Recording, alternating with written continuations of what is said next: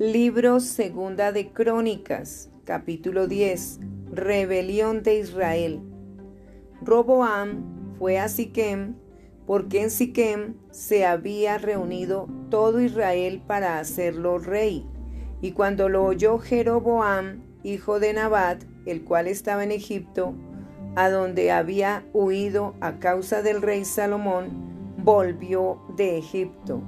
Y enviaron y le llamaron Vino pues Jeroboam y todo Israel y hablaron a Roboam diciendo, Tu padre agravó nuestro yugo, ahora alivia algo de la dura servidumbre y del pesado yugo con que tu padre nos apremió y te serviremos.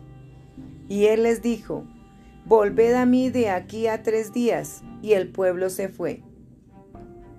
Entonces el rey Roboam tomó consejo con los ancianos que habían estado delante de Salomón su padre cuando vivía, y les dijo, ¿Cómo aconsejáis vosotros que responda a este pueblo?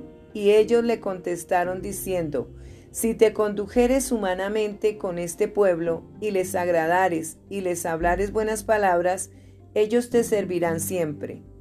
Mas él, Dejando el consejo que le dijeron los ancianos, tomó consejo con los jóvenes que se habían criado con él y que estaban a su servicio.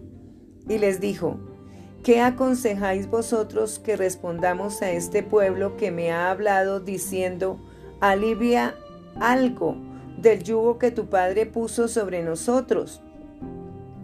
Entonces los jóvenes que se habían criado con él le contestaron, Así dirás al pueblo que te ha hablado, diciendo, Tu Padre agravó nuestro yugo, mas tú disminuye nuestra carga. Así les dirás, mi dedo más pequeño es más grueso que los lomos de mi Padre. Así que, si mi Padre os cargó de yugo pesado, yo añadiré a vuestro yugo. Mi Padre os castigó con azotes y yo con escorpiones.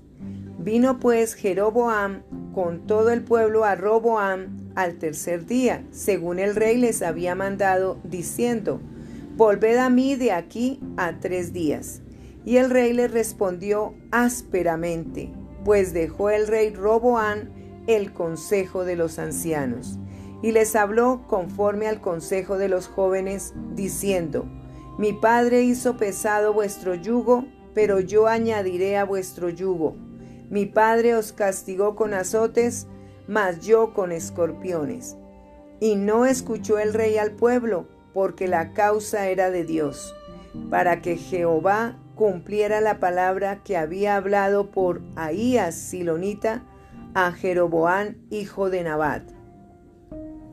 Y viendo todo Israel que el rey no les había oído, respondió el pueblo al rey diciendo, ¿Qué parte tenemos nosotros con David? ¿No tenemos herencia en el hijo de Isaí? Israel, cada uno a sus tiendas.